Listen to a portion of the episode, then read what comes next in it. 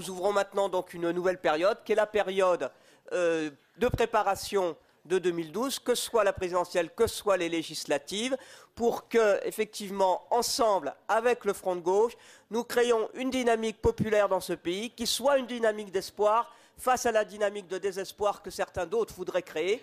Ce n'est, oui, nous pouvons relever la tête. Il n'y a pas d'obligation de se soumettre au système. C'est ce message que nous voulons porter. Une autre solution est possible. C'est possible maintenant et en 2012. Et c'est le sens de la proposition donc de notre résolution contenant la candidature de Jean-Luc Mélenchon à la présidentielle.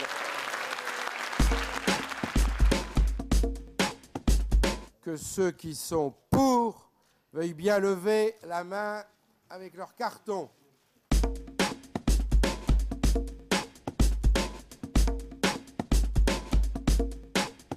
J'en conclus donc que le projet de résolution a été adopté par notre Conseil national à l'unanimité de ses membres, moins trois abstentions.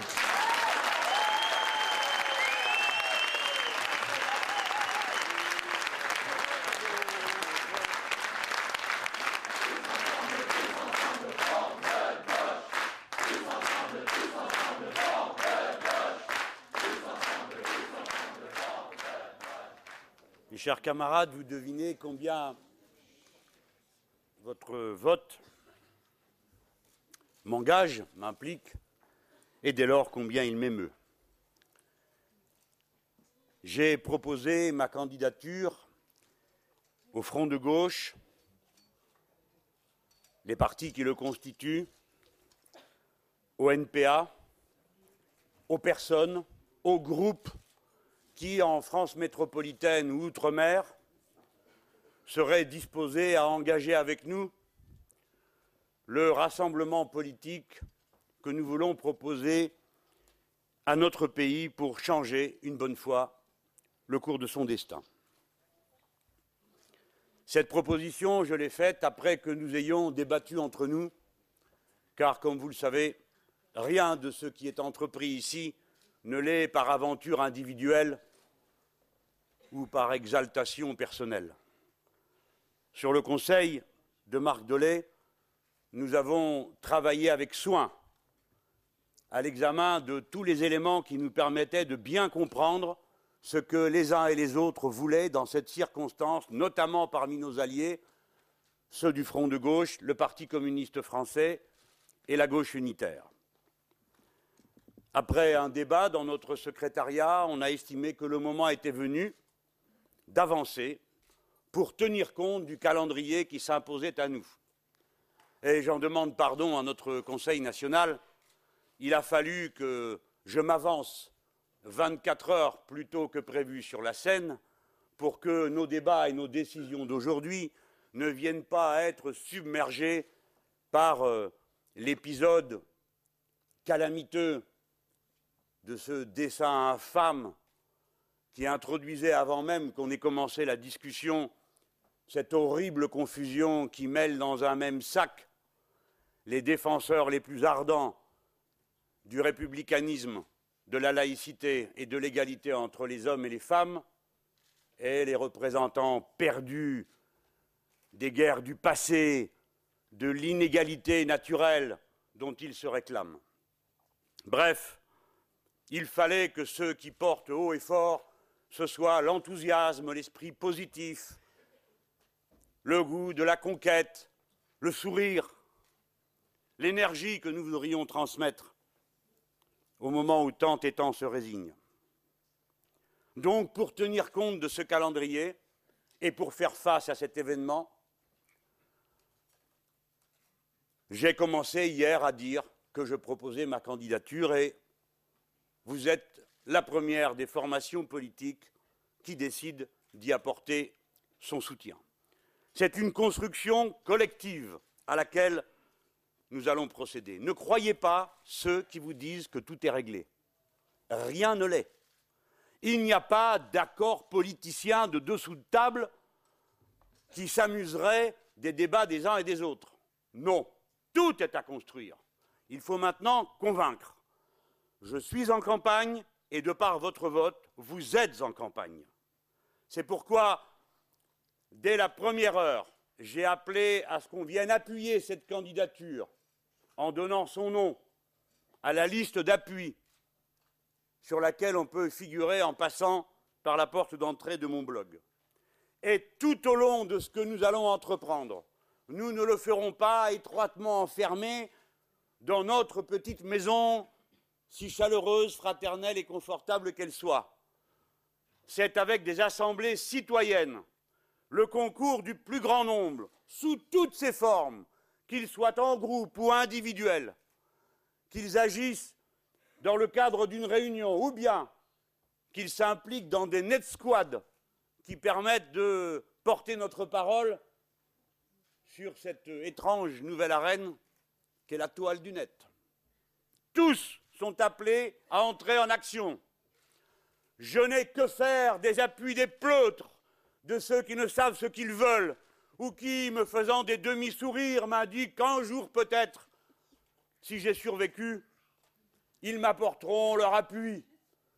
Peut-être l'avant-veille du vote, ou qui sait quoi encore. C'est maintenant qu'il faut se lever, où que vous soyez, ici en métropole, en Outre-mer, dans votre village, mauvaise tête dure, qui vous sentez souvent si seul, ou bien dans la grande cité. Allez, marchez, marchez votre chemin. De mon côté, je suis en campagne. Et donc, qu'est-ce qu'une campagne présidentielle, mes amis? Des débats car le peuple n'est souverain que s'il est appelé à trancher entre des opinions contraires et non pas toutes les mêmes. Et oui, c'est pourquoi nous allons, contrairement aux usages policés d'une certaine société, être porteurs de discorde, de dissensus, de manière à ce qu'au bout du compte reste maître la femme, l'homme, qui, dans le secret de sa conscience, construit sa décision de ce qu'il croit bon pour tous, pour tout le pays. Accepter le débat, polémiquer, ne pas céder sur ses positions, c'est respecter la souveraineté populaire. Tout commence par le goût d'être droit dans ses convictions et de les porter en sachant qu'au bout du compte, on s'inclinera devant la décision du souverain. Nous, nous respecterons sa décision, au contraire de ceux qui l'ont violée après le vote de 2005 comme vous vous en souvenez. Nous avons besoin, c'est ainsi, d'une campagne longue, car nous ne sommes pas une petite équipée d'aventure. Nous ne sommes pas là pour proposer un produit marketing qui, par des ruses, parvient à clouer le bec des autres et à se présenter avec une cravate ou une robe plus intéressante, celle-ci que celle-là. Il s'agit de réussir ce rassemblement populaire enraciné dans des convictions qui permettront de mener jusqu'au bout le projet dont nous sommes porteurs et qui ne se règle pas dans une alternance à la papa, mais qui se règle par un acte comme notre peuple est capable de les poser, la révolution citoyenne. Et nous le faisons dans un moment où, sans vouloir noircir le tableau, puisqu'au fond, nous sommes la force positive, la force joyeuse de l'histoire. Tout de même, nous savons très bien que nous affrontons le pire réchauffement climatique depuis 125 000 ans. Nous savons que nous affrontons le déséquilibre dans le partage des richesses le plus rude qui ait séparé les possédants des dominés depuis plus de 70 ans. Nous savons très bien que dans ce fracas-là, les peuples, cherchant à tâtons leur chemin, ne rencontrent pas le drapeau qu'ils seraient en droit d'espérer trouver sur leur chemin. Comme avant chacune des grandes crises de l'histoire, où sont passés ceux à qui la confiance avait été confiée, ceux dont les partis ont été élaborés par le travail minutieux, le dévouement de syndicalistes, de militants politiques Où est le drapeau de l'international socialiste dans les mains de Georges Papandréou qui s'est couché au premier coup de fouet des banksters, ou bien dans celle de Ben Ali qu'à 24 heures près l'international ne serait pas parvenu à exclure parce que le parti s'est lui-même dissous. Alors nous sommes seuls, ici et là, essayant de rassembler tout ce qui peut l'être, évidemment des socialistes. Et c'est à eux peut-être, parce qu'ils ont été ma famille politique pendant 30 ans, que je m'adresse. Ne nous regardez pas nous battre comme nous le faisons en restant faisant de la Grèce, tranquillement installés devant la politique comme si c'était un spectacle, alors qu'il s'agit de cette transe terrible d'un moment de l'histoire où l'on cherche son chemin. Chacun de nous est responsable de l'effort qu'il apporte au destin commun. Ne l'oubliez jamais. Oui, nous sommes en danger. Et quoi? D'abord en danger de résignation. Tous ceux qui, accablés de ce qu'est leur vie de tous les jours, n'ont plus assez d'espace mental pour penser le futur et le lendemain. La résignation. Ou bien la rage aveugle, qui fait que l'on épuise son énergie dans des efforts qui, n'étant pas additionnés d'une façon consciente et organisée à celle des autres, se perd. En danger lorsque la petite parole mièvre et doucereuse du déclinisme va d'éditoriaux en émissions distiller l'idée que nous ne pouvons rien, que nonobstant le fait que nous sommes la cinquième puissance du monde, le deuxième peuple en nombre de l'Europe, nous ne pourrions rien, sinon toujours dire que nous sommes à la traîne, que notre pays ne vaut rien, que les autres font toujours mieux que nous.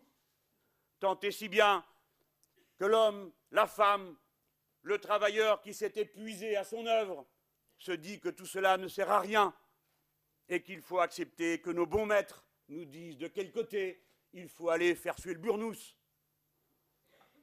Et enfin, lutter contre l'abjecte diversion que représente l'invention du populisme comme catégorie, une nouvelle fois, qui efface les frontières entre la droite et la gauche, qui met un signe égal entre moi et d'autres, entre vous et tous ceux que vous avez combattus toute votre vie, entre le front de gauche et le front national.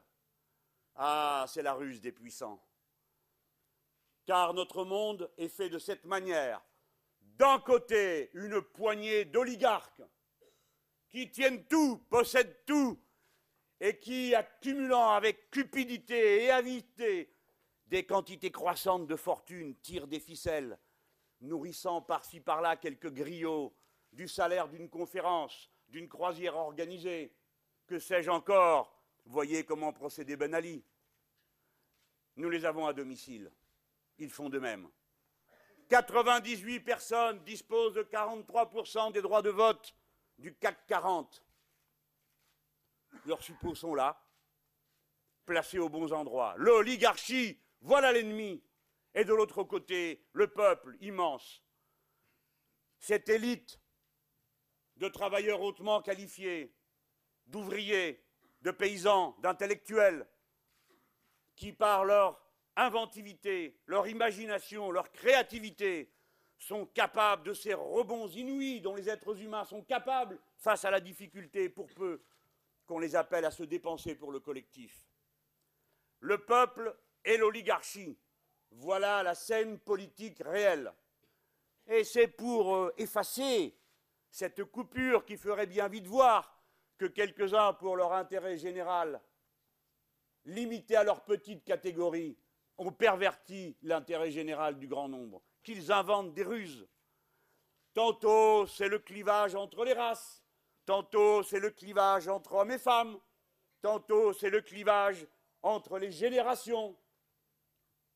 Tout ce que vous voulez, sauf le vrai clivage, qui montre l'adversaire du doigt, n'a pas peur, ne baisse pas les yeux, et dit qu'on va lui faire les poches.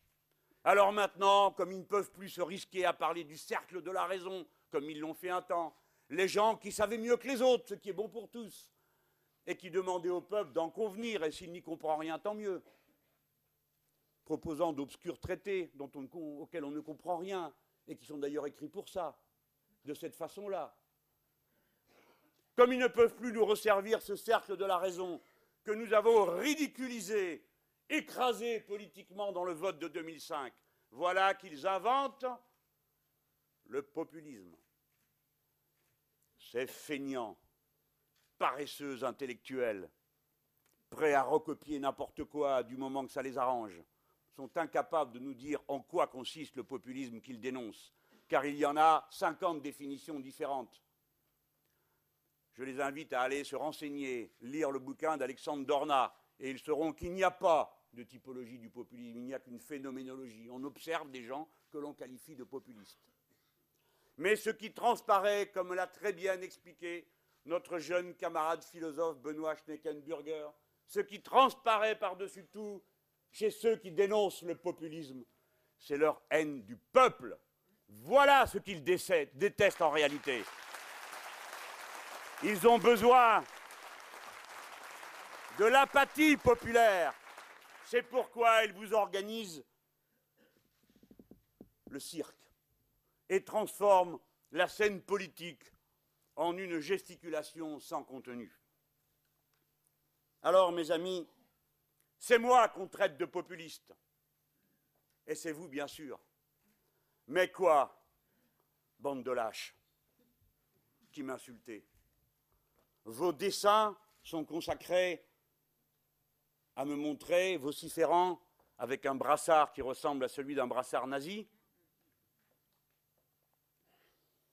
Et le même jour, le même jour, vous qui êtes là, piaillez contre le populiste Viktor Orban, qui n'est qu'un fasciste, mais qui préside l'Union européenne. Lequel d'entre vous a montré la photo où l'on voit Joseph Daul, UMP français, président du Parti populaire européen, sous les acclamations des belles personnes qui pullulent dans cet hémicycle de Strasbourg, en train d'embrasser Viktor Orban, au moment où nous, pendant ce temps, nous présentions les journaux censurés, où nous, nous parlions de ces douze mille fonctionnaires qui ont été licenciés, de ces philosophes pourchassés, qui menacent la liberté, sinon vous, par vos amitiés plus que suspectes et par vos méthodes de gouvernement qui excluent le grand nombre de son destin. C'est vous qui êtes les ennemis de la liberté, c'est nous qui la défendons et qui l'incarnons, parce que nous sommes les partisans de l'égalité entre les êtres humains et entre les êtres sociaux. Mes amis, ce qui nous aide dans le moment, ce qui nous porte, c'est que les peuples donnent le signal de la lutte. Mes amis, la révolution en Tunisie n'est pas qu'une affaire tunisienne.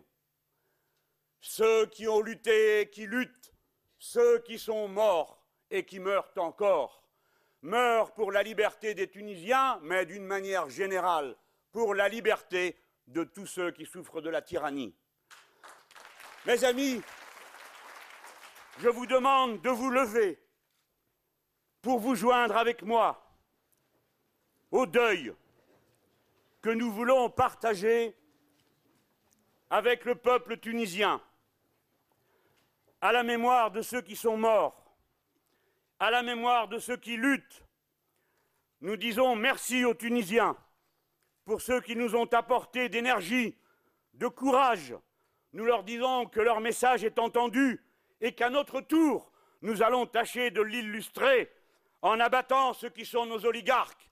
Tunisiens, regardez-nous, nous ne sommes pas Madame Alliot-Marie, nous ne sommes pas les complices de ceux qui vous tirent dessus, nous sommes avec vous du peuple, le peuple lui-même.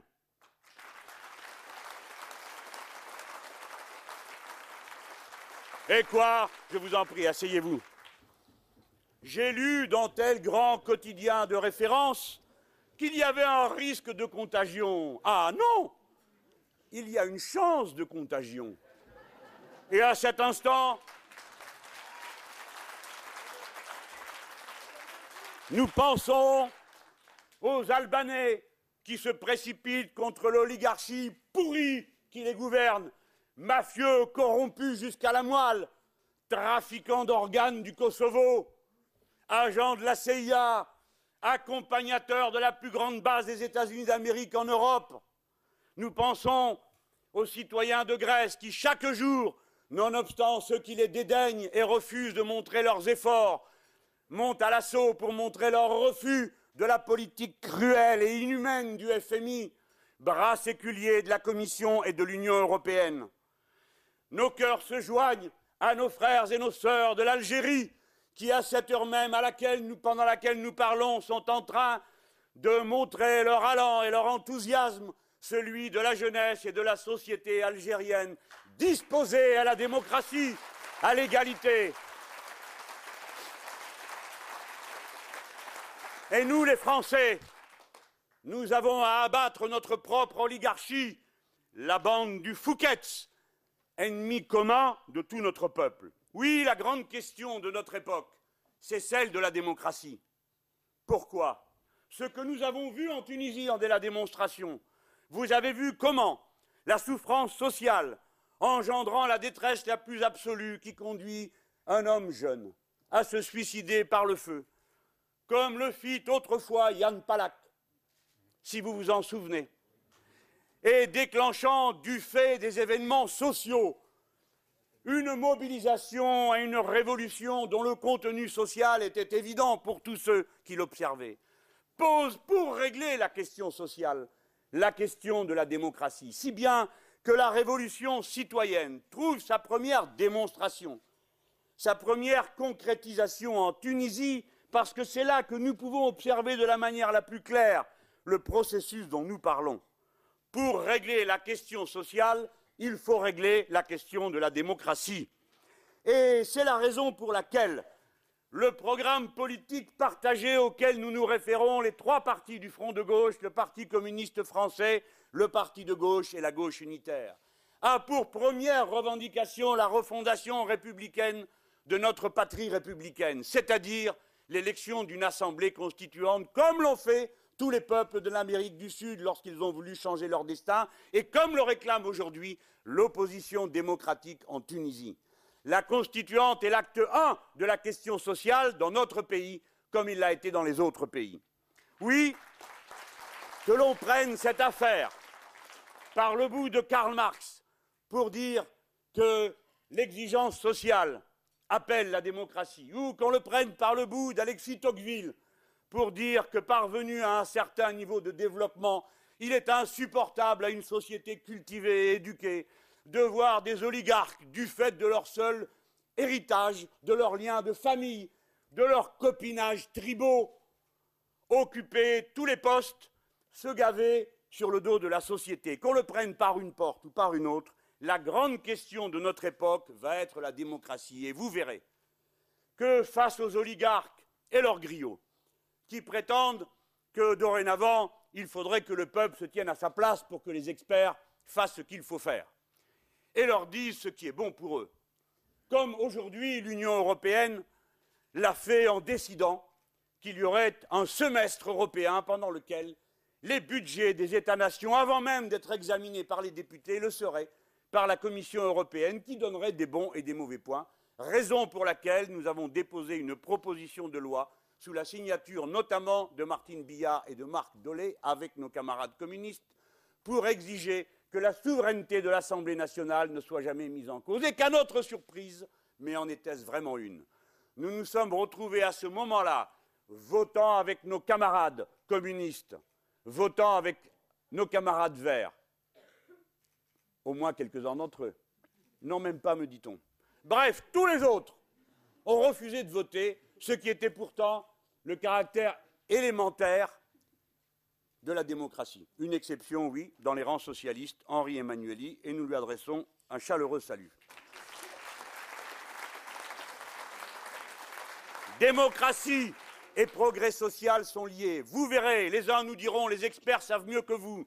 Les autres nous diront, c'est par la force, c'est par le chef qu'on va régler les problèmes. Et nous, nous disons, c'est par le grand nombre, son implication que nous réglerons les problèmes. Premier atout, le contexte. Deuxième atout, notre peuple.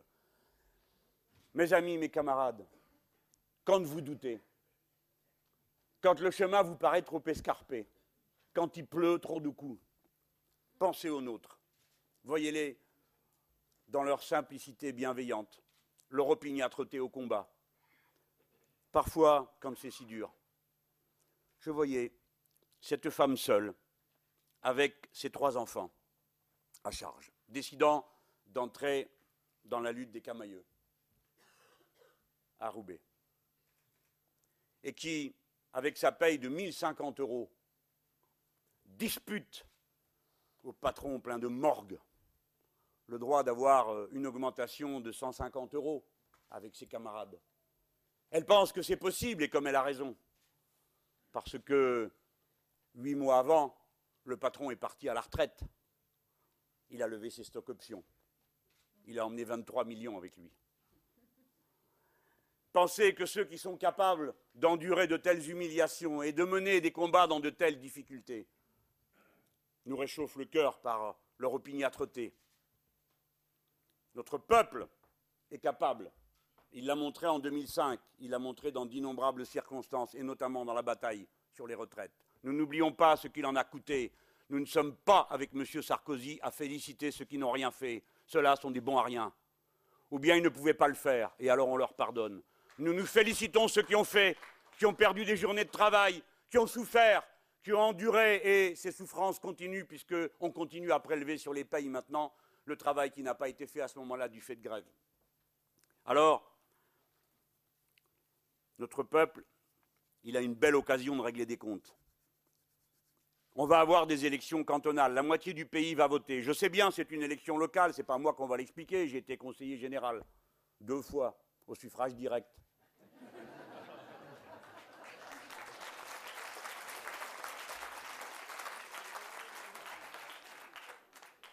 J'ai perdu une fois entre les deux. C'est parce qu'un écologiste s'était maintenu au deuxième tour. Eh bien, cet écologiste, il est récompensé. Les socialistes le soutiennent dès le premier tour pour battre la candidate sortante du front de gauche. Hein? Vous voyez? Il est clair que les conditions dans lesquelles les socialistes ont décidé de préparer cette élection ne nous conviennent pas du tout.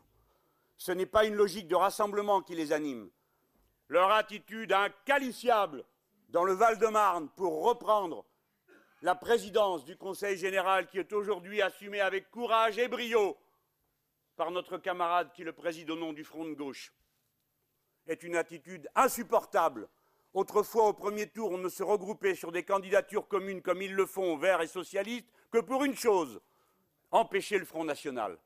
Eh bien, les premiers qui reprennent l'infâme caricature de Plantu, ce sont ceux qui organisent ces sortes de rassemblements pour espérer passer devant et ensuite demander qu'on vienne leur baiser les mains après qu'ils nous aient frappés. Je crains que ça ne soit pas convaincant du tout. Eh bien, puisque nous avons l'occasion du suffrage universel, nous qui sommes d'abord des républicains, nous allons régler nos comptes avec M. Sarkozy au suffrage universel. Amis, oui, c'est une élection locale, mais ne perdez pas de vue l'occasion qui vous est donnée de mettre une raclée, une tannée aux représentants et aux candidats de l'UMP, une tannée qu'ils repartent chez eux, j'allais dire la queue basse, disons les yeux vers les chaussures.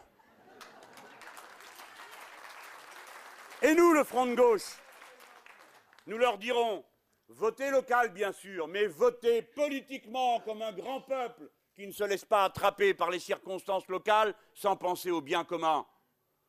Voilà pourquoi vous allez lui faire payer les deux années de travaux forcés supplémentaires auxquels il vous a condamné en vous supprimant deux années des petits bonheurs simples de la vie que vous aviez dans votre retraite à 60 ans. Faites-leur payer, châtiez-les. Et nous, pas question qu'on dise tout ça, c'est une élection locale. C'est une élection politique. Nous y serons. J'irai partout où je peux, et mes camarades autant. Nous voulons sortir de cette élection avec un score à deux chiffres. C'est-à-dire que nous voulons entrer dans la suivante avec un score à deux chiffres. Voilà pourquoi je vous demande, camarades, de considérer pour vous tous que cette élection cantonale est en quelque sorte, pour vous, le premier tour de la présidentielle, du travail que vous allez faire pour enraciner nos solutions. Bon, maintenant, il faut comprendre comment, avec quel état d'esprit, nous allons aller à la rencontre de notre peuple. Nous sommes l'énergie positive. Nous ne sommes pas là pour régler des comptes avec Pierre-Paul ou Jacques, quoique de temps à autre, une petite gifle par-ci ou par-là, à proportion de celles qui nous sont envoyées, mais pas plus. ce qu'il faut d'humour pour que toute cette histoire, tout de même, ne soit pas lugubre. Mais notre état d'esprit, c'est d'abord de régler des problèmes. Nous nous présentons devant notre peuple en disant nous sommes capables de régler les problèmes auxquels vous vous êtes confrontés. Ceux qui ne savent pas le faire peuvent s'en aller parce que nous, nous sommes capables de le faire. Nous savons par quel bout attraper les problèmes. Deux sortes de problèmes. Premièrement, celui que vous connaissez tous, qui petit à petit rentre dans notre vie. Regardez, on est moins bien soigné. Le personnel de santé est à bout de nerfs. Voyez, on est moins bien enseigné. Il manque des enseignants partout. On est moins bien transporté. Regardez, cet important qui vient à la télévision et qui dit oui, c'est vrai, les trains sont en retard, c'est parce qu'il y a une nouveauté, des feuilles mortes sur les rails.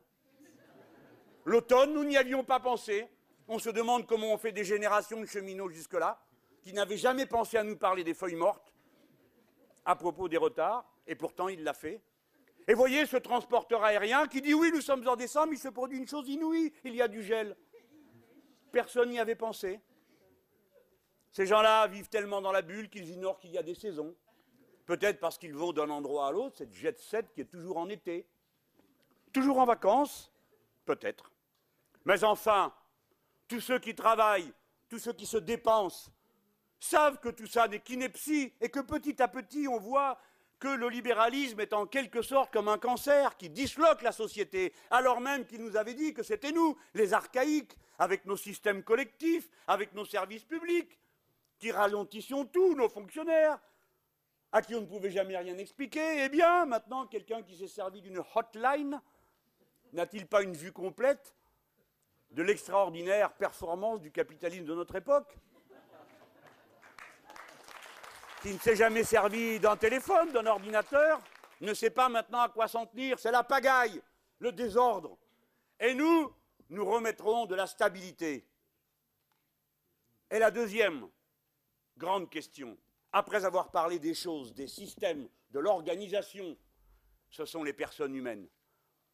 Le programme partagé que va présenter le Front de gauche, l'idée centrale de notre action, nous allons en finir avec la précarité. Précarité, ça veut dire la peur du lendemain, la peur de ne plus être chauffé en hiver, la peur de ne plus avoir d'électricité parce qu'on aura le, DF coupé, la peur de ne plus pouvoir se transporter, la peur de ne pas pouvoir avoir ses enfants enseignés, de ne pas pouvoir être soignés. Nous allons éradiquer la précarité. Et nous entrons dans la campagne en disant une chose très claire et très simple. Pour commencer, nous allons titulariser les 875 000 personnes qui n'ont pas de statut stable dans, les trois fonctions publiques, hospitalière, d'État et locale. Oui, les titulariser. Plus de peur du lendemain. À tous, nous disons, si c'est ça que vous voulez, alors c'est avec nous que ça se passe. Parce que nous, nous n'avons pas peur d'affronter cette difficulté soi-disant financière de l'argent. Nous savons où il y en a, nous savons à qui le prendre, nous connaissons leurs adresses. éradiquer la précarité, cela signifie les premiers litres, mètres cubes d'eau gratuits pour tous, les premiers kilowattheures. C'est cela, la pauvre vie de tous les jours. Nous commencerons par dire qu'avec nous, le bonheur peut redevenir une idée nouvelle en Europe, comme l'avait annoncé lorsque se levait le soleil de la grande révolution de 1789, nos pères fondateurs et en particulier Saint-Just. Mes amis, pour cela, pour aller à cette action déterminée, il faudra aller au partage des richesses, sans main qui tremble. Il faudra reprendre les 195 milliards qui sont passés des poches du travail à celle du capital. Nous les reprendrons. Et nous aurons des mots d'ordre pour rendre cette idée un peu technique simple. Nous allons instaurer le cercle vertueux du partage. Nous sommes les partageux. Voilà. Alors, mesdames et messieurs les puissants, comptez les jours. Lâchez tout de suite, parce que sinon, on arrive. Et ce que vous n'aurez pas donné de bon gré, vous devrez le lâcher de force, par la loi. La loi qui dira, dorénavant en France, il y a un salaire maximum. Personne n'a 20 fois plus que l'autre. Chaque fois qu'un patron voudra, un grand patron, parce que la masse des patrons, c'est 4000 euh, euros par mois, hein, mais chaque fois qu'un très puissant voudra s'arroser comme d'habitude, eh bien, il faudra qu'en même temps, il arrose dans la même proportion le dernier salaire de son entreprise. Et voilà comment la vertu reviendra dans la relation sociale. 1 à 20, c'est la proportion qui a été imaginée par la Confédération européenne des syndicats je vous propose que nous en fassions notre propre mot d'ordre, notre propre slogan, notre drapeau dans la campagne. Et vous verrez à ce moment-là qui est prêt à quoi. Alors, une fois que nous aurons dit notre courage, que nous affrontons le capital, alors nous pourrons dire, peuple, maintenant il faut passer du modèle économique et de partage actuel à l'autre modèle. Il faut faire la transition écologique. Il faut faire la planification écologique. Nous pouvons le faire. Le peuple français, la République française peut être la première des républiques du monde qui aille au bout de la logique d'un autre modèle de production, assis sur le progrès humain et le progrès écologique. Le premier de ces défis, ce sera la transition énergétique.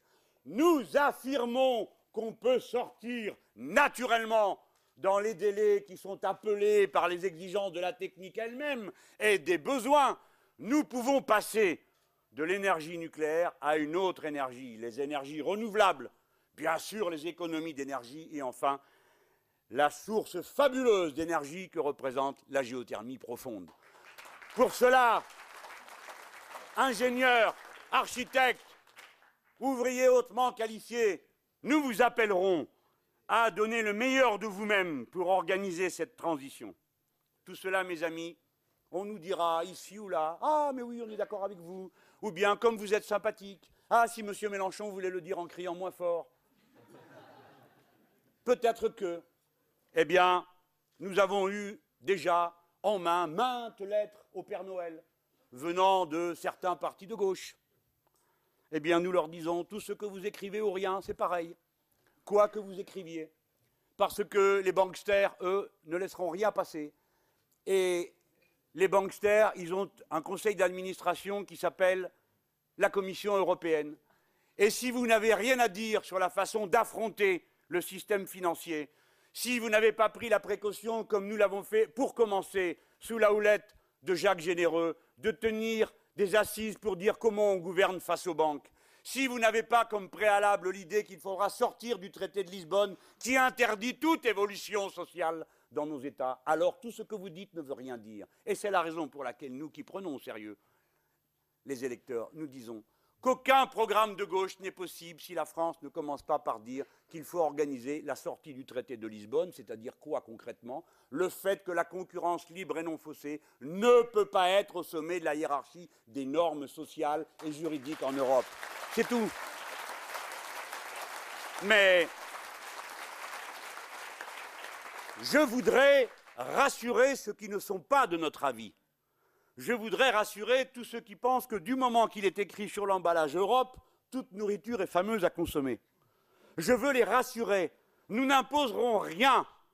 Nous ferons un référendum sur le sujet et ils auront l'occasion de dire pourquoi nous nous trompons. Et à la fin, la nouveauté, c'est que selon ce que le peuple aura voté, on l'appliquera cette fois-ci. Et si nous demandons est-ce que vous êtes d'accord, Français, pour que nous décidions l'opt-out et que les services publics sortent de la propriété privée, qu'ils redeviennent des monopoles pour main d'entre eux? Si vous êtes de l'avis, eh bien vous votez oui.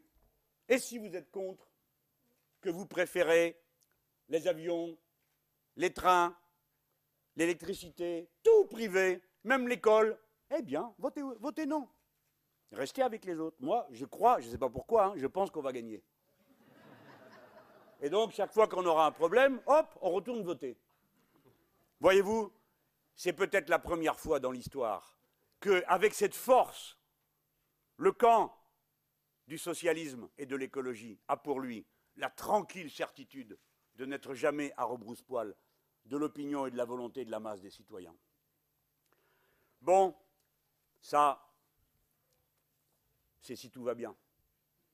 Mais ce n'est pas pour rien que Jean Jaurès disait que le capitalisme porte la guerre comme la nuée porte l'orage. Aujourd'hui, on voit se redessiner une carte des conflits qui suit les pipelines. Ce sont les vieilles confrontations entre nations capitalistes qui chacune déploie leur impérialisme particulier. Alors, selon que vous êtes italien allié avec les Russes pour faire passer le pipe à un endroit, ou bien que vous êtes avec les autres pour faire passer le pipe Nabucco, vous traversez et provoquez des incidents en Géorgie, en Afghanistan, et ainsi de suite. La guerre, de nouveau, menace. Je le dis aussi tranquillement que je peux le dire aujourd'hui, mais peut-être que demain, il en ira autrement. Parce que le long de ces approvisionnements en matières premières, il y a notamment 700 000 hommes de troupes américains dans leurs 600 bases réparties dans le monde. Et personne dans cette salle ne croit qu'on est en Afghanistan pour y libérer les femmes de la burqa, car la constitution afghane a été proclamée sous la protection de nos armes par une assemblée tribale qui a rétabli la loi islamique. La différence avec les talibans, c'est que dorénavant, on y cultive le pavot partout et que la panique est à son comble. La vérité est qu'il faut quitter l'Afghanistan comme on quitte un abcès qui va provoquer une guerre bien plus large que celle qui est engagée aujourd'hui. Il faut sortir d'Afghanistan. Et de la même manière, les Français ne doivent avoir aucune part à la conduite des aventures militaires des Américains. Ils n'ont rien à faire dans l'OTAN. Nous sommes une nation capable de se protéger toute seule et nous ne voulons pas participer à ces guerres. Bien, j'ai donné maintenant le croquis d'un programme. C'est l'essentiel, ce sont les idées. Vous verrez qu'on aura du mal, hein, parce qu'on ne m'interroge jamais sur la planification écologique. On ne m'a jamais rien demandé sur l'autre paix. Je pensais que peut-être quelqu'un penserait à venir me voir en disant Dites donc, monsieur Mélenchon, on s'est aperçu qu'il n'y a plus de gouvernement en Belgique depuis avril dernier. C'est quand même le lieu où se trouvent les institutions européennes. Et on a lu dans votre livre que si les Flamands voulaient s'en aller, vous êtes partisan de ce que la Wallonie euh, intègre la France. On aurait pu en parler, non? Non, ça ne les préoccupe pas. Qu'est-ce que je pense de Strauss-Kahn? J'ai déjà dit dix fois. Qu'est-ce que je pense de ceci? Qu'est-ce que je pense de cela? Bref, l'anecdote plutôt que le sérieux. Donc nous serons dans cette campagne, bien sûr, à la hauteur de l'anecdotique, puisque c'est la loi du genre. Mais tous, nous devons savoir que nous serons d'abord ceux qui ont à propager, par les méthodes de l'éducation populaire, de la conscience, de la lumière.